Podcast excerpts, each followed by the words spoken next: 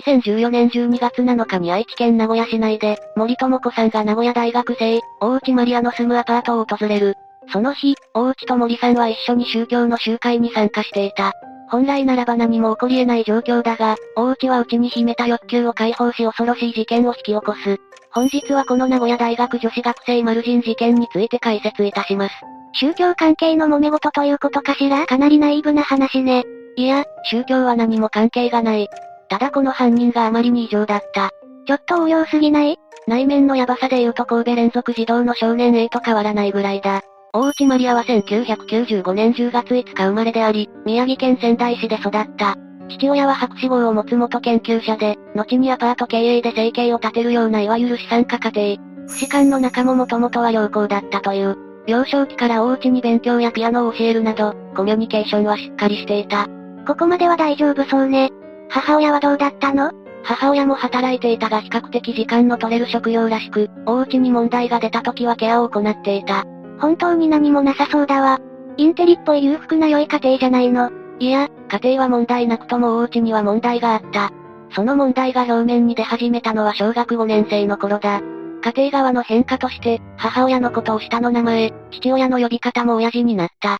まあ、よくある話じゃない。悪い友達に影響されただけじゃないの？かもしれないが、次は違う。大内は、小学6年時に折り合いの悪かった担任教師の給食に、異物を混入したんだ。は？異物？消しゴムのカスやホチキスの針など、うっかり入ったという類じゃないものだ。折り合いが悪いにしても、結構陰湿なことをする子だったのね。ちなみにだが真実は恐ろしい。実は、本来は教師の給食に放酸を入れる予定だったが、預けていた放酸を友達が紛失したんだ。それで、ただの嫌がらせ事件程度になったんだ。陰湿というか素直に怖い子だわ。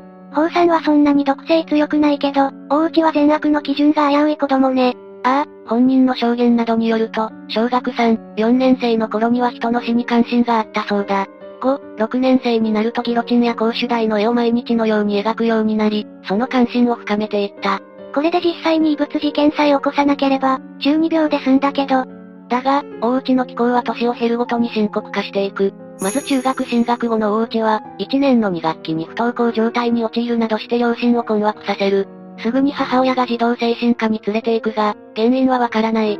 転居した直後だったことからシックハウス症候群だろうと考えたそうだ。ここから引きこもって、殺意が熟成されていくの？いや、不登校期間は長く続かず、学校に通い始める。だが、一方で大内は猟奇殺人鬼に傾倒し始めることになる。まず大内が中学1年生の時、秋葉原で7人が死亡する無差別殺傷事件が起こるとこの犯人に夢中になる。そして次に佐世保市内の小学校で、同級生の少女をカッターで殺害する事件が起こると、犯人の11歳の少女に憧れた。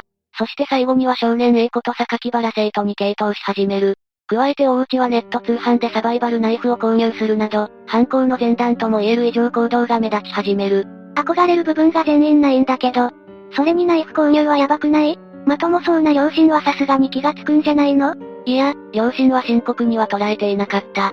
身内ゆえに、年頃の人間はそういうものだと思い込んだ。中二病に理解がありすぎる。いや、理解してないのか。ただ両親は見抜けなかったが、大内は妹には心の内を頻繁に見せていたようだ。何でも頻繁に、毒殺したい、人を殺したいとほぼ毎日のように言っていたようだ。また眠れないからと無理やり会話に付き合わせ、断ると叩いたり、ナイフなどを見せつけたようだ。特にこれらは高校時代から顕著であったらしい。こんなお姉ちゃん嫌だ。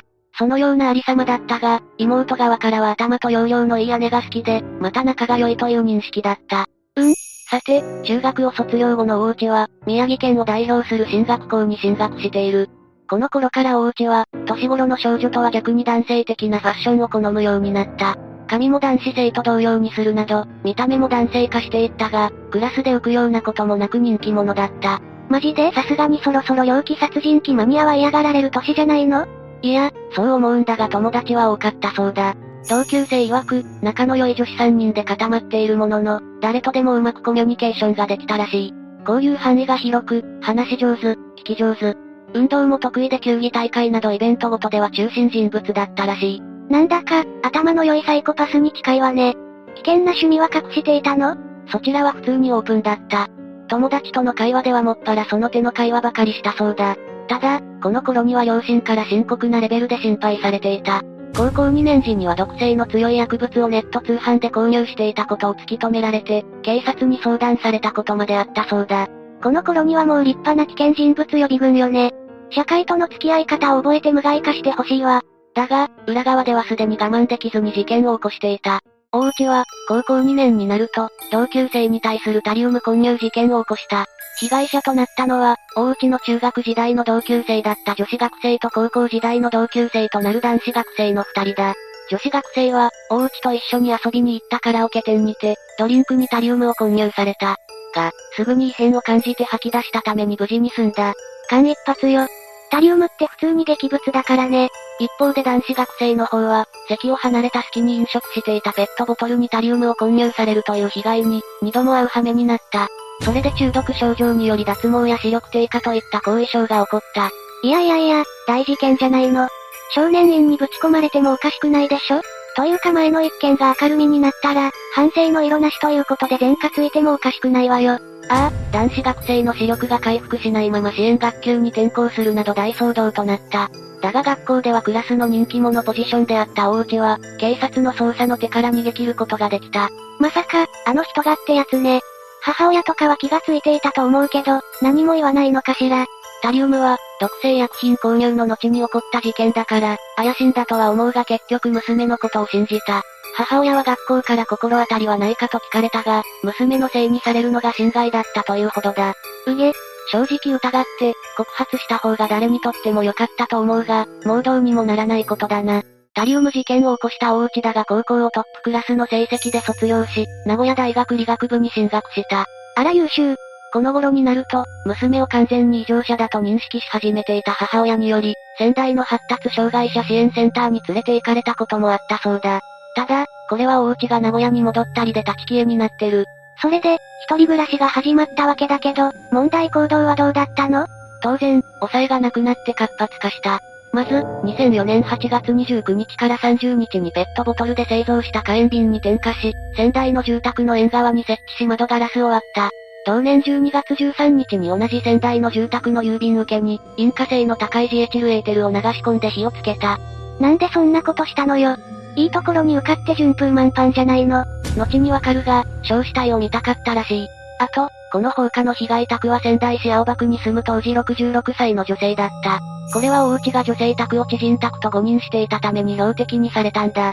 勘違いで放火されたらたまったもんじゃないわよ。それにしても、タリウムからこっち、もう実刑ものの事件ばっかりでいつ爆発するかわからないわ。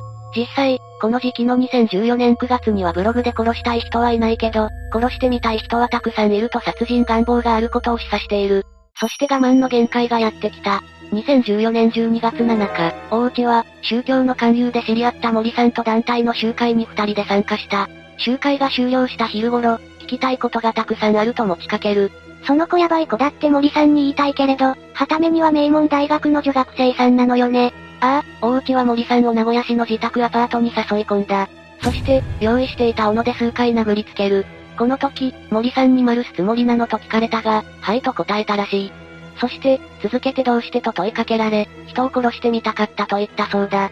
そのやりとりの後、倒れた森さんをマフラーで首を絞めるなどして殺害した。はい、じゃないし。最低の動機だわ。遺体に服を着せ、マフラーを首に巻かせた状態で風呂場の洗い場に横たわらせる。そして実験結果として記録を残すために女性の写真を撮った。翌日に宮城県仙台市の実家に帰り、自宅アパートに遺体を1ヶ月以上放置した。